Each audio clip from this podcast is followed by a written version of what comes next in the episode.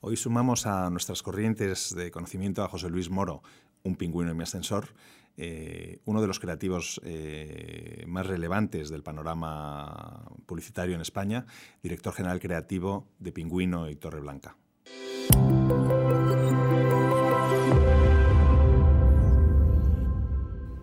¿Qué tal, José Luis? Bienvenido a Knowledge Waves.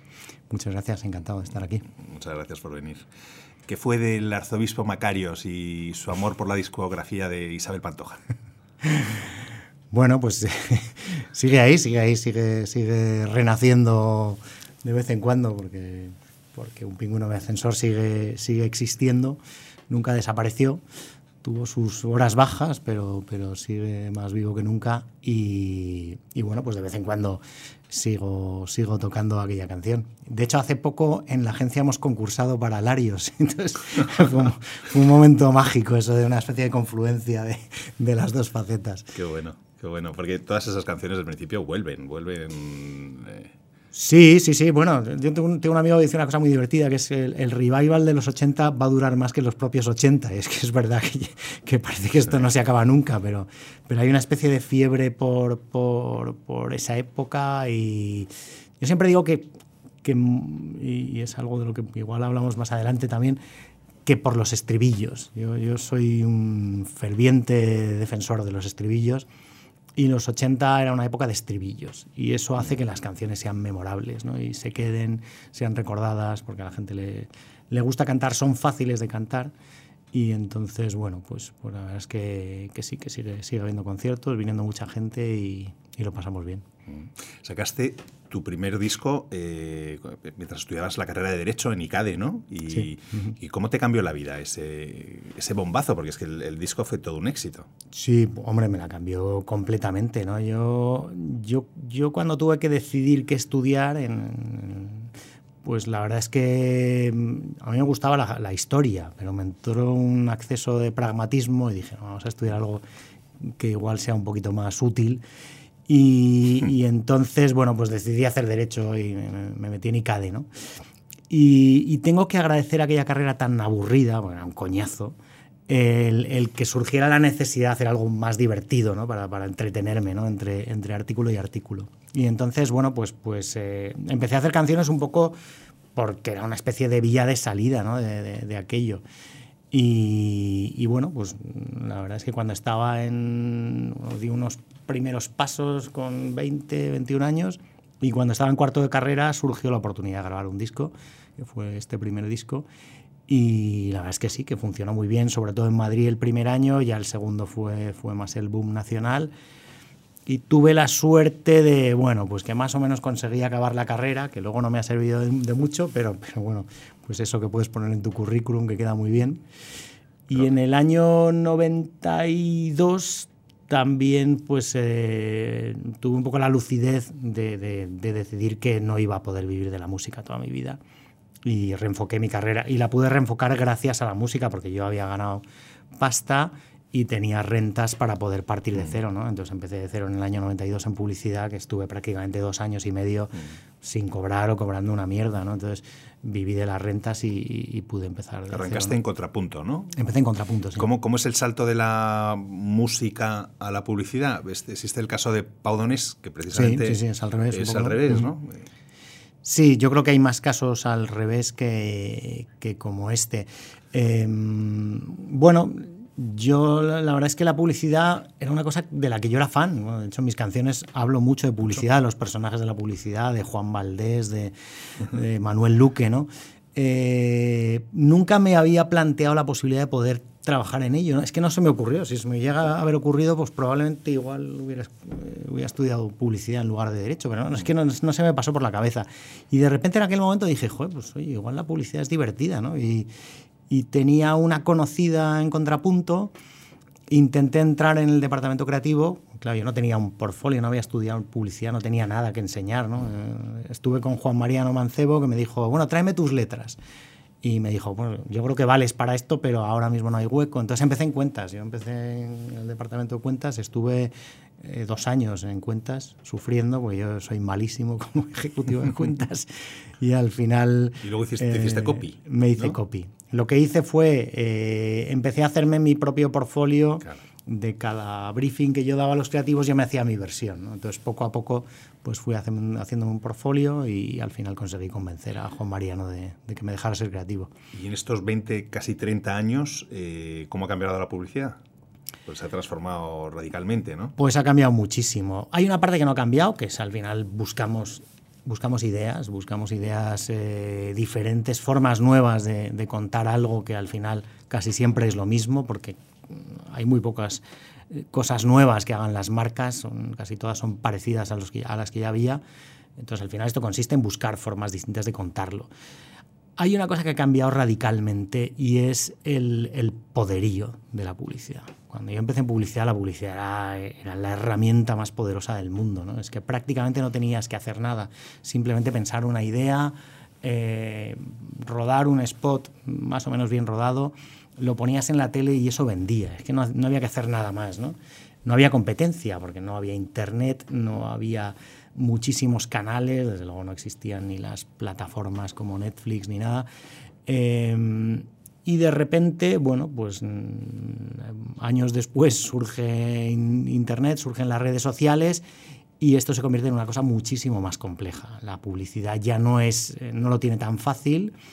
Ahora mismo las posibilidades de, huir de un contenido publicitario son inmensas eh, y de repente nos ponemos a competir con el resto del contenido eh, que no hacen las marcas. Las marcas se convierten en contenido y, esto, es, esto, es, mucho más complicado. El creativo antes no tenía que saber tanto como tiene que saber ahora. Ahora ya no solo tienes que tener una buena idea, tienes que conocer muy bien el ecosistema en el que te mueves.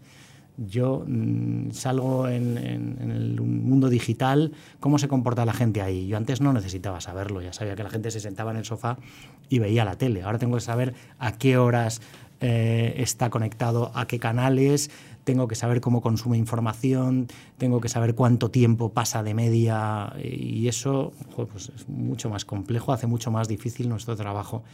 Y hay una cosa que yo creo que es buena y es que nos ha hecho eh, poner los pies en la tierra. El creativo que yo conocí cuando yo empecé en publicidad era un ser eh, ególatra y egocéntrico que se creía la leche y con razón, ¿no? porque su trabajo eh, tenía muchísimo poder. Ahora no tenemos tanto poder o tenemos que trabajar mucho más para tenerlo y nos hemos acostumbrado a que el spot que hemos rodado, en el que hemos tardado un mes entero en parir y que el cliente se ha gastado una millonada en producir, lo ponemos en YouTube, pero tiene más visionados una cosa que ha rodado un tío en su coche, que pone el móvil así y su hijo vuelve el dentista y habla muy gracioso, y eso lo ve más la gente que una peli de Nike es así.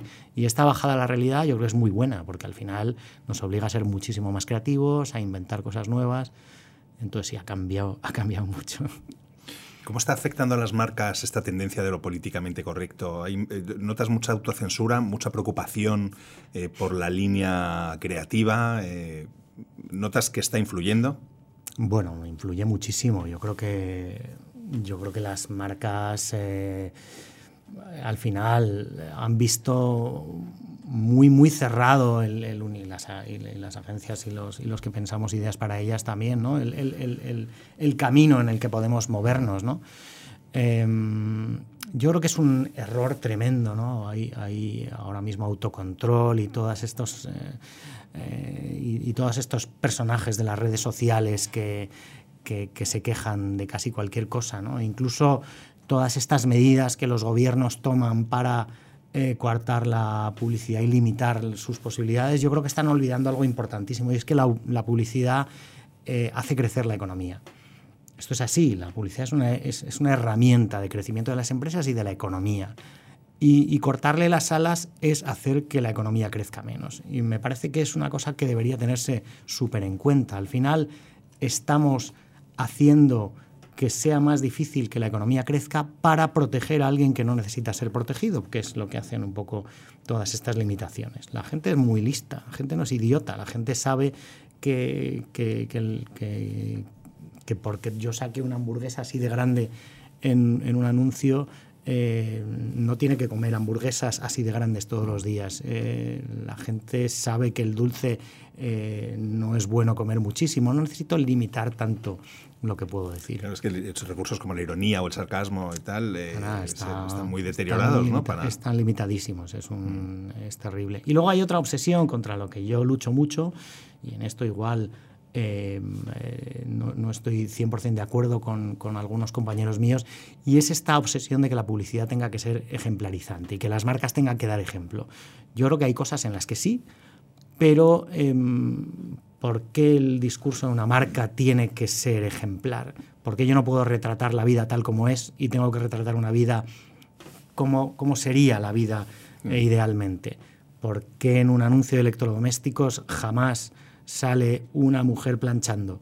Joder, si es que hay muchas mujeres que planchan. Eh, el hecho de que yo solo saque hombres planchando en la publicidad va a hacer que eh, menos mujeres eh, planchen. Yo no, lo creo, la verdad. Y en cambio, reflejar la vida tal como es hace que yo conecte mejor con la gente. Pero bueno, esta es otra guerra. Hablabas de la ejemplaridad y, lo cierto es que las marcas están replanteando su propósito, ¿no? Eh, ¿Qué está ocurriendo eh, en este sentido? es una tendencia? ¿Es una moda? Bueno, hay una parte que tiene que ver con todo esto de lo que estamos hablando. Yo siempre digo una cosa y es que las marcas se han puesto a hacer el bien porque ya no se puede hacer el mal. Hay muchas marcas que han crecido haciendo el mal. O sea, Estelle Artois, por ejemplo, hacía unas, eh, unas campañas maravillosas en las que, joder, pues que ahora no, se podrían emitir en, la televisión porque al final siempre se basan un poco en el, sufrimiento. ¿no? Era retrataba una sociedad mezquina en la que el tío del bar se negaba a servirle una Estela Artois al héroe que había salvado a su familia en la guerra. Joder, porque esta cerveza es cojonuda, que se toma un vino que es más barato. ¿no? Esto eh, que yo digo es una marca eh, utilizando un poco el mal, entre comillas, mm. ahora ya no se puede hacer.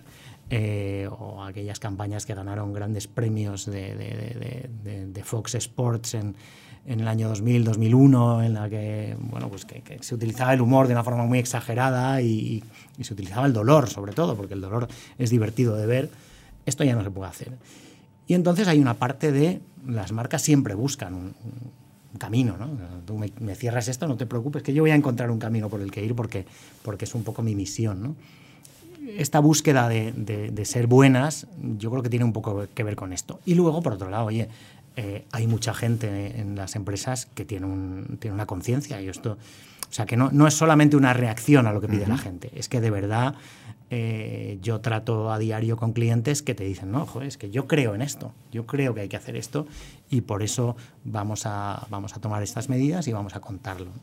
Luego también hay una parte de, de que es verdad que hay mucha gente que demanda que las empresas sean responsables, sean sostenibles, pero yo te diría que quizá esto es lo menos importante. Me, gusta mucho una, eh, una, sección que tienes en LinkedIn, ¿no? que en tus posts eh, periódicamente analizas anuncios de los 80, de los 90 mm. y la mayoría van a, la hoguera, ¿no? Las mandas a la hoguera. Eh, pero alguno se salva de aquella época. Va, yo, yo creo que lo haces con mucha ironía y con mucho humor, por cierto, que es lo que lo hace muy atractivo el contenido que publicas. Yo creo que prácticamente el 100% de la publicidad buena, porque publicidad siempre ha habido buena y mala, eh, la publicidad buena ahora sería casi eh, imposible sacarla. Muchas veces porque es verdad que hacían humor de cosas que alguien puede considerar incorrectas y otras veces simplemente por esto que hablábamos, ¿no? Por, porque lejos de ser ejemplarizantes, esto, esto se ha hecho mucho en la publicidad argentina, ¿no? La publicidad argentina pues eh, ha jugado mucho y ha hecho publicidad brillante con, mostrando a los hombres como son. Los tíos somos así, de, burros, somos machistas muchas veces, somos retratado una sociedad tal como es, ¿no? Y era divertido hacerlo así. Ahora ya no se puede. Ahora yo no puedo enseñar a la gente como es. Tengo que enseñar este mundo un poco de, comedia americana de los años 60 en el que todo es perfecto. ¿no? Y eh, al final eh, eh, sale a lo largo de la conversación constantemente el, tema de la dualidad, el tema del machismo, ¿no? es, es, el, es, la barrera más recurrente, es el tema... Bueno, porque hay otros muchos. Yo, te diría que no. Yo, o sea, si yo sí analizo. Hablas antes de la hamburguesa. O sea, el tema de. O sea, sí, sí, sí. Al final hay mucha Hay una especie de discurso único, ¿no? Que es ese, eso que lo que es muy fino, de todo lo políticamente correcto, del que no se puede uno salir de ninguna de las maneras. Es casi cualquier cosa que, que, alguien considere que puede incitar a la gente a pensar eh, cosas que no debe. ¿no? Le ponía el ejemplo de la hamburguesa porque hemos tenido un ejemplo con un spot eh, en la agencia en el que salía un niño que se iba a tomar, era un, formato hamburguesa, pero estaba relleno de fruta y verdura. Una hamburguesa muy grande, pero era todo kiwi, lechuga, tal. Y nos dijeron que no se podía. Pues si no está tomando nada que no sea sano. No, no, ya, pero él puede pensar a alguien que es que, es que la gente no es idiota, de verdad. Este es un poco el argumento que siempre tenemos que manejar, que la gente no es tonta, de verdad. O sea, que hay un discurso muy bonito de, de John Cleese, el Monty Python, hablando de lo políticamente correcto, que dice esto, ¿no? O sea, eh, ¿por qué eh, esta obsesión en proteger a gente que no necesita ser protegida? La gente de verdad no es tonta. Entonces, no, no, el machismo es un poco anecdótico e incluso a veces es, es verdad que yo creo que, que, no es del todo malo que, luchemos contra, contra campañas machistas, pero no es, es casi cualquier cosa que, tenga un punto de... es, muy complicado, es que es súper complicado. Sí, muy complejo. Eh, la sostenibilidad es el, uno de los grandes temas. ¿no? En ese propósito de las empresas precisamente es, está siendo en la mayoría de los casos la piedra angular ¿no? del, del propósito. De, mm, ¿Cómo está cambiando el relato de las marcas en este sentido y cómo crees que debería ser el, el relato de la sostenibilidad? Bueno, yo, yo creo que la sostenibilidad es, es se tiene que convertir prácticamente en una obligación, ¿no? una obligación de, todas las empresas. Y ya no porque lo demande la gente, que, que como te decía antes, yo creo que es verdad eh, que hay una demanda que tampoco es tanta, porque al final, claro, este, este, discurso un poco de, no, es que la gente le pide a las marcas que sean responsables y sostenibles. no sé hasta qué punto lo pide, claro, si yo hago una encuesta en la calle y digo, ¿usted qué prefiere? ¿Una marca que contamine o una que no? Pues igual dicen la que no. Pero luego, yo qué sé, pues igual Booking, que, que, ha, ha creado un sello de hoteles sostenibles, bueno, si tienes este sello, pero luego cuando yo me meto en Booking a buscar un hotel y tengo una pestaña para ordenar las búsquedas, no hay una búsqueda, no hay una pestaña que diga ordénamelos por sostenibles, porque la gente no va a elegir un hotel por ser más sostenible o menos. Otra cosa es que si tienen el mismo precio, elija el menos, el más sostenible. Entonces, yo sí creo que hay una demanda de la gente, pero sobre todo lo que tiene que haber es una actitud responsable de las empresas y ojalá eh, llegue un momento en el que esto no haya que contarlo sino que sea una cosa que bueno, es que, es que va en tu trabajo. En tu trabajo va a ser, va a ser sostenible y responsable y esto además afecta a todo, o sea, que, a, veces... Em, y yo creo que y por eso muchas veces acusan a, las empresas de greenwashing y todo esto. A veces vamos como a lo más fácil, vamos a limpiar el mar y plantar árboles. Eh, no, joder, eh, es que digo que ojalá limpiemos el mar y plantemos árboles, pero al final la sostenibilidad también es eh, es todo, ¿no? Es, es, más sostenible teletrabajar porque la gente no tiene desplazamientos a la oficina. Tengo que premiar a la gente que vaya en bicicleta frente al que va en coche. Eh, bueno, yo creo que es que hay que hacer una revisión total de, tu, actividad y, mm, bueno, y, decidir eh, cómo quieres actuar. insisto, ojalá mm, dentro de dos, tres años nadie hable de sostenibilidad en la publicidad porque se considere pues eso, como que los coches tienen que tener cinturón de seguridad, pues es que es así, ¿no? nadie lo pregunta, claro. Sería maravilloso. ¿Y las, marcas con las que trabajáis, por ejemplo, eh, os subrayan mucho esta inquietud?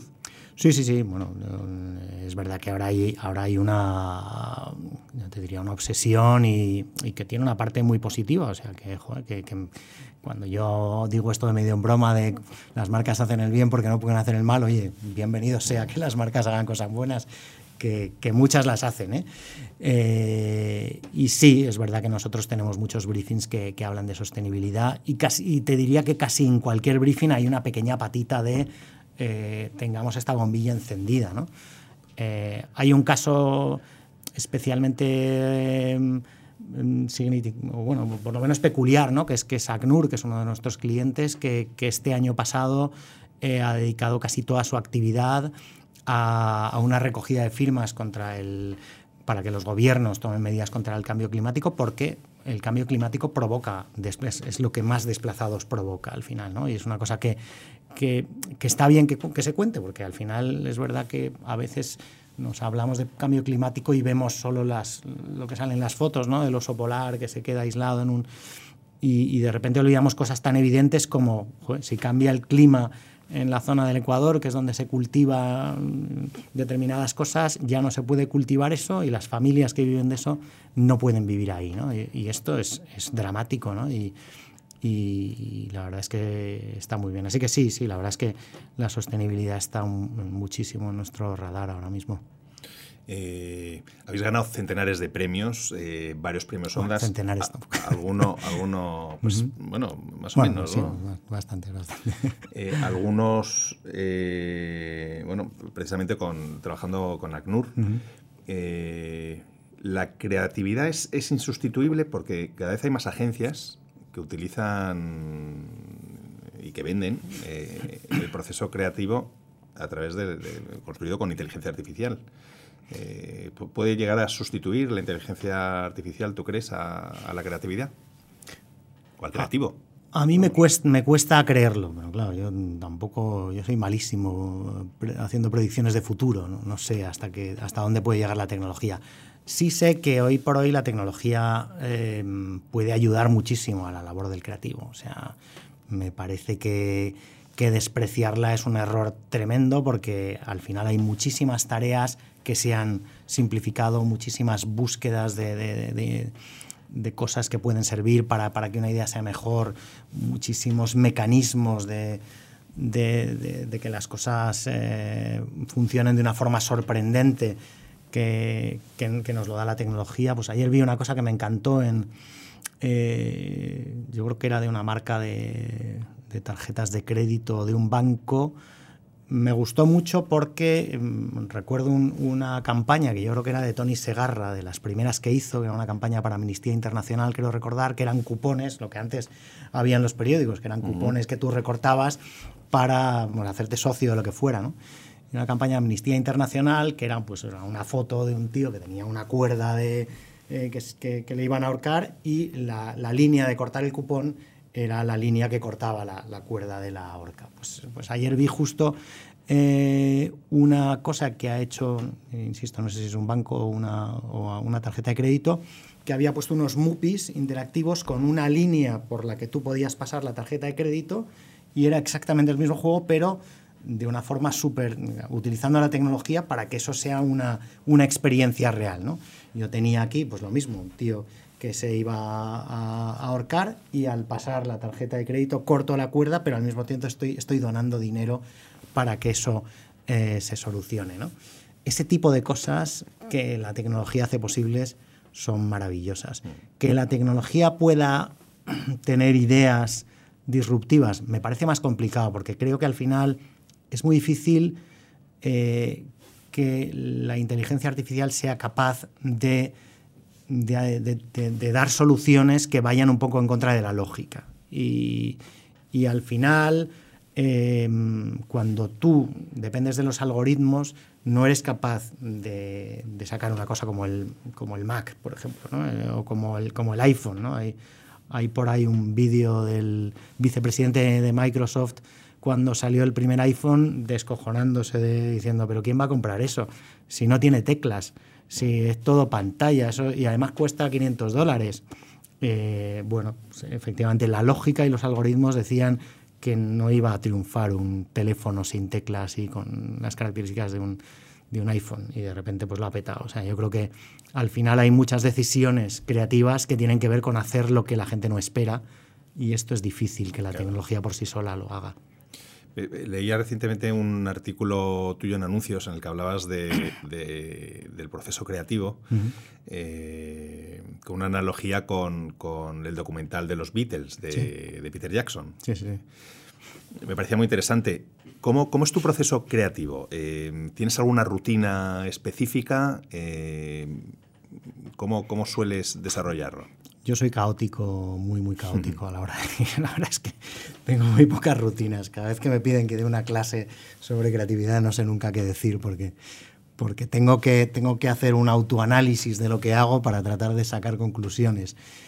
Eh, bueno, yo creo que mm, lo primero es leerse el briefing, luego olvidarse de él un rato, mm, volver a él otra vez. Eh, yo creo que es una ida y vuelta del encargo y de, tener muy claro el encargo y de, olvidarte de él, ¿no? Porque muchas veces eh, el volar es lo que te permite encontrar soluciones diferentes, pero otras veces te vas a sitios que no tienen nada que ver con lo que estás buscando y es necesario es necesario volver, ¿no? Eh, hay una cosa que hago de vez en cuando, porque me parece que, me imagino que lo hace mucha gente, no creo que sea nada original, que es revisar la publicidad que más me gusta y tratar de diseccionarla hasta encontrar el punto de partida que, pudo tener eh, quien tuvo aquella idea y tratar de aplicar ese mismo punto de partida a, lo que yo estoy buscando. ¿no? Y luego hay otra cosa que me parece que es muy útil, que es una vez que encuentras, y, con esto me peleo mucho, porque nosotros en la agencia somos muy de primeras ideas y creo que la publicidad más brillante es la que una vez que tiene la idea sigue trabajando durante mucho tiempo para hacerla mucho mejor. ¿no? Me parece que es muy importante que aunque tengas una idea que digas es esto, luego digas, vale, ahora cómo cuento esto. Porque de cómo lo cuento, el cómo es, es tan importante. ¿no? Es decir, Muchas veces, por ejemplo, desechamos ideas porque decimos, no, esto ya está hecho. Bueno, ya está hecho, ya está hecho así.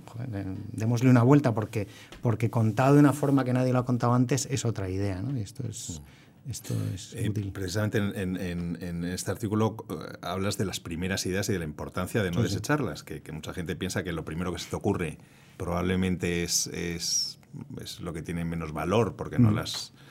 Pero, pero, pero al final Sí, sí, sí. Veces. Me, recuerda al libro de Blink, este de, Malcolm Gladwell, eh, ¿cómo es? Um, eh, Malcolm Gladwell, creo que es, que, es eh, que básicamente habla del instinto. el instinto, de esa inteligencia tal que de repente en unas décimas de segundo te da una conclusión y, él también concluye que es siempre la más acertada. Es que hay una cosa, esto, pasa, esto nos pasa mucho, esto de la primera idea, de si, si, me ha salido tan rápido igual no es tan buena, o en los concursos, por ejemplo, pensamos mucho, si se me ha ocurrido a mí tan rápido, seguro que otra agencia lo lleva y tal. Y dices, no, no, es que igual no es así. Y hay una cosa que se nos, olvida muy a menudo, que es, eh, no es verdad que esta idea haya salido sin trabajar, porque tú tienes una cabeza que lleva trabajando en, en tener ideas diferentes para que una marca se defienda años y años. Y este trabajo que tienes en la cabeza eh, ya, está, ya está funcionando para que esa primera idea que surge en cuanto te cuentan lo que hay que contar surja. ¿no? Entonces, eh, yo, yo, soy súper partidario de, de, estas primeras ideas. No digo que haya que parar de trabajar, eh, porque el creativo muchas veces es perezoso y dice, ah, ya está, hay que seguir, pero hay que, hay que dejar eso ahí y que no se pierda. ¿no? hay una cosa que me contaba siempre, nos contaba Alejandro Rojas, nuestro el que era el, presidente de Remo, que había sido ejecutivo de cuentas de Ricardo Pérez, que yo soy yo soy súper fan de, Ricardo y de sus y de sus eslogans. Y Ricardo era muy de primeras ideas. Entonces dice, Ricardo cuando volvíamos de Barcelona en el avión, después de habernos dado el briefing, me, daba, me escribía una frase en un papel y decía, toma, prodúcelo. Y es que al final dices, ya lo tengo, eh, no compro un televisor sin Tom ni Son, si ya está, sí. Y esto se me ha ocurrido nada más contarme el briefing. Entonces, es verdad, las primeras ideas muchas veces son, son muy buenas. Luego me llamaba mucho la atención también un, un punto que es eh, si, la, si el proceso creativo se estanca, introducir a otra persona que venga totalmente limpio, ¿no? que se incorpora a la reunión para pues, un poco para romper ese estancamiento. Esto yo creo que es súper útil. Yo, mm, y en el documental, es que es muy bonito en el documental cuando aparece Billy Preston, que es el teclista este que, ellos habían conocido en su, en su época de Hamburgo. Eh, y, lo cuenta, esta es de las cosas que más bonitas del documental, es esta, ¿no? Cómo, cómo ellos están tocando, están tocando Get Back, están tocando, están tocando temazos, ¿no? Eh, y, y, están con la sensación de no lo tenemos, no lo tenemos y de repente llega este tío, se sienta al piano y simplemente tocarla con él y lo que él aporta, las sonrisas que aparecen en las caras de, los cuatro es como, joder, si, tenemos, si es un temazo esto que, que tenemos, ¿no? Y muchas veces A mí me recuerda a Luis Felipe Moreno, que era el producer de, de Contrapunto, producer histórico. Cuando yo empecé como creativo, las primeras ideas que teníamos eh, siempre se las íbamos a contar a él, que era el que iba a poner en marcha la producción. ¿no? Y muchas veces yo le contaba, no, se me ha ocurrido esto. Y entonces él te contaba lo que tú le acababas de contar. Y yo decía, joder, pero qué ideón he tenido. Y no era hasta que él lo ponía en sus palabras y te dabas cuenta de, joder, es que esta idea es muy buena, ¿no? Y es que, joder, al final metes una persona que es capaz de encontrar un par de matices o simplemente de darse cuenta de una cosa que, que a veces es muy difícil que tú te des cuenta y es qué es lo verdaderamente potente de esta idea que yo he tenido.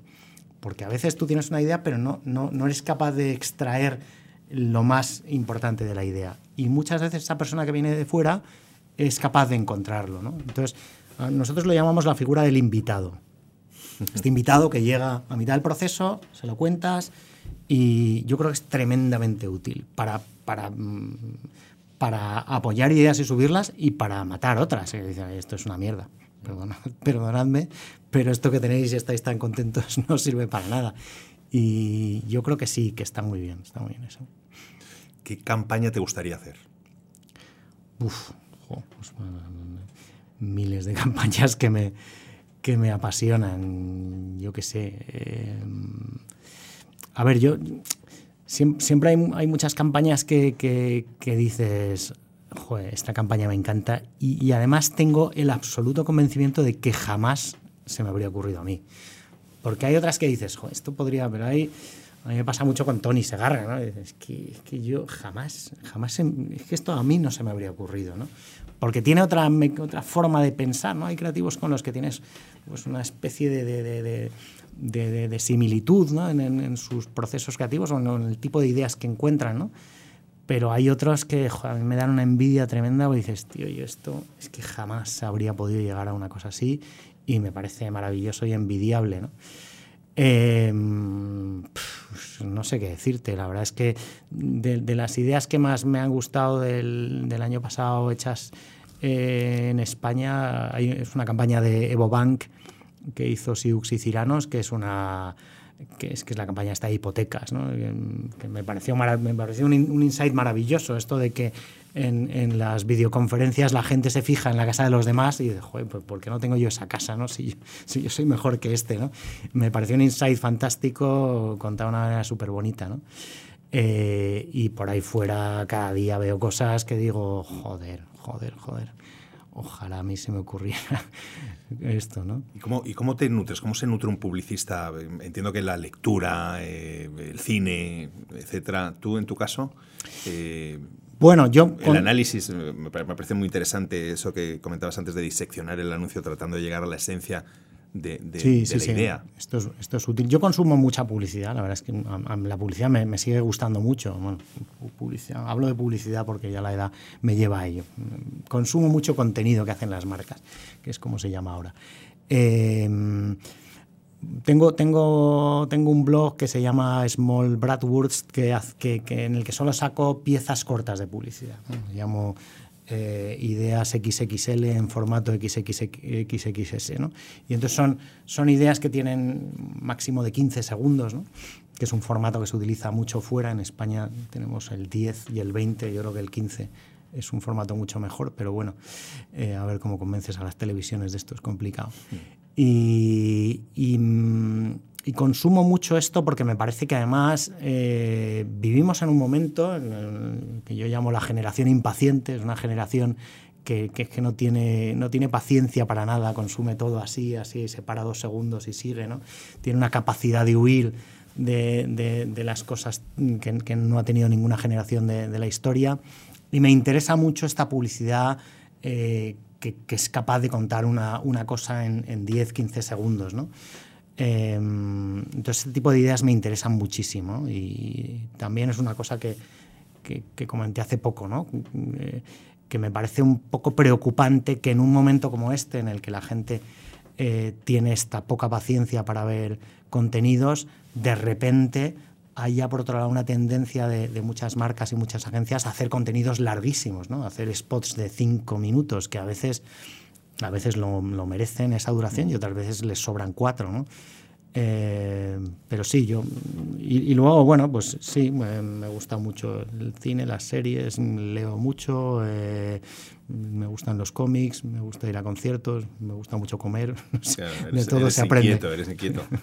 Eh, precisamente en, una de nuestras últimas newsletters publicábamos un artículo de The Guardian que era muy interesante sobre el colapso de la atención, que desde luego uno de los grandes retos de la publicidad ahora mismo, que comentabas antes al arranque de la entrevista, el, pues bueno, aquella época ¿no? de, preeminencia, ¿no? De la, ahora no solamente es la competencia, es que, es que llegar, eh, captar la atención de cualquier individuo es, es, un reto magnífico, ¿no?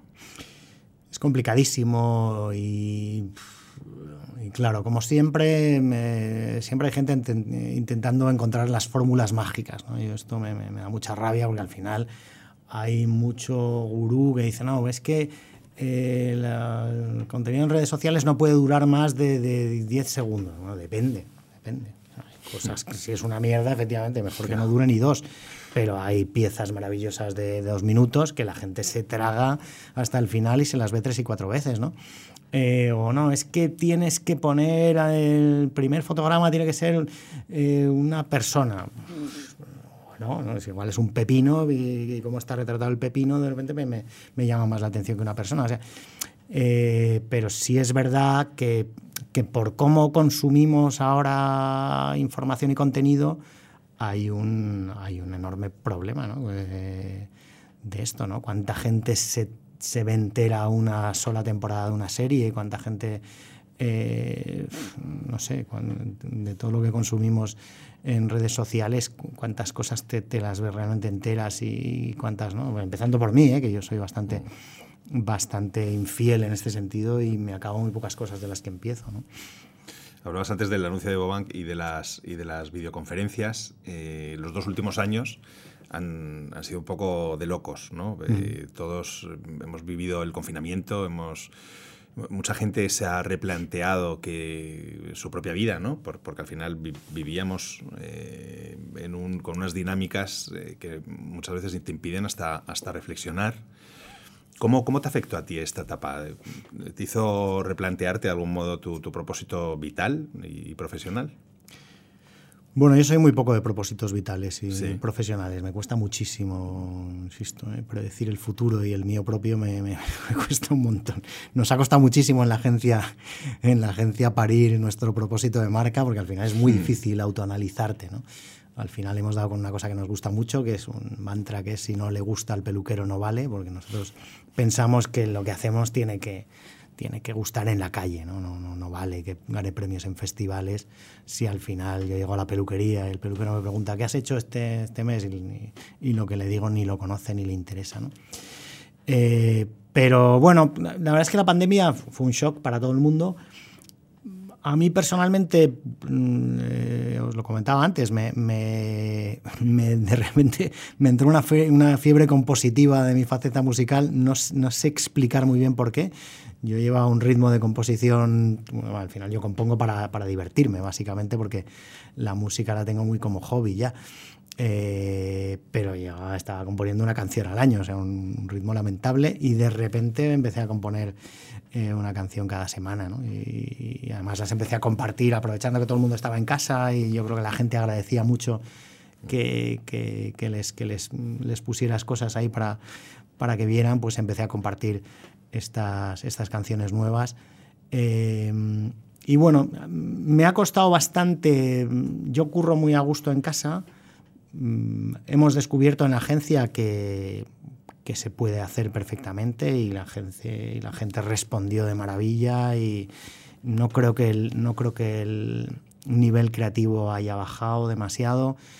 Pero hay una parte mm, del tocarse, del verse, del estar juntos que me parece imprescindible. Entonces, eh, por mucho que el teletrabajo esté aquí para quedarse y es una cosa buena que ha traído la pandemia, yo creo que es importante seguir, seguir, eh, seguir estando juntos, seguir teniendo un pasillo en el que comentar cosas, seguir pudiendo acercarme al ordenador del otro, ver qué estás haciendo, seguir teniendo este invitado que es mucho más difícil cuando es a través de una pantalla, ¿no? Yo creo que Em, entonces, bueno, la, pandemia quizá ha servido para descubrir que hay cosas nuevas que molan, pero también para descubrir cuánto molaban las cosas, que la forma en la que podíamos hacer las cosas antes de la pandemia ¿no? y apreciarlas mucho más. pues ojalá podamos recuperar pronto ¿no? Ese, esas formas con, bueno, pues con las cosas buenas también que trajo. Claro que sí. Pues José Luis, ha sido un placer charlar contigo. Muchas gracias. Pues lo mismo digo, encantado de la vida. Gracias.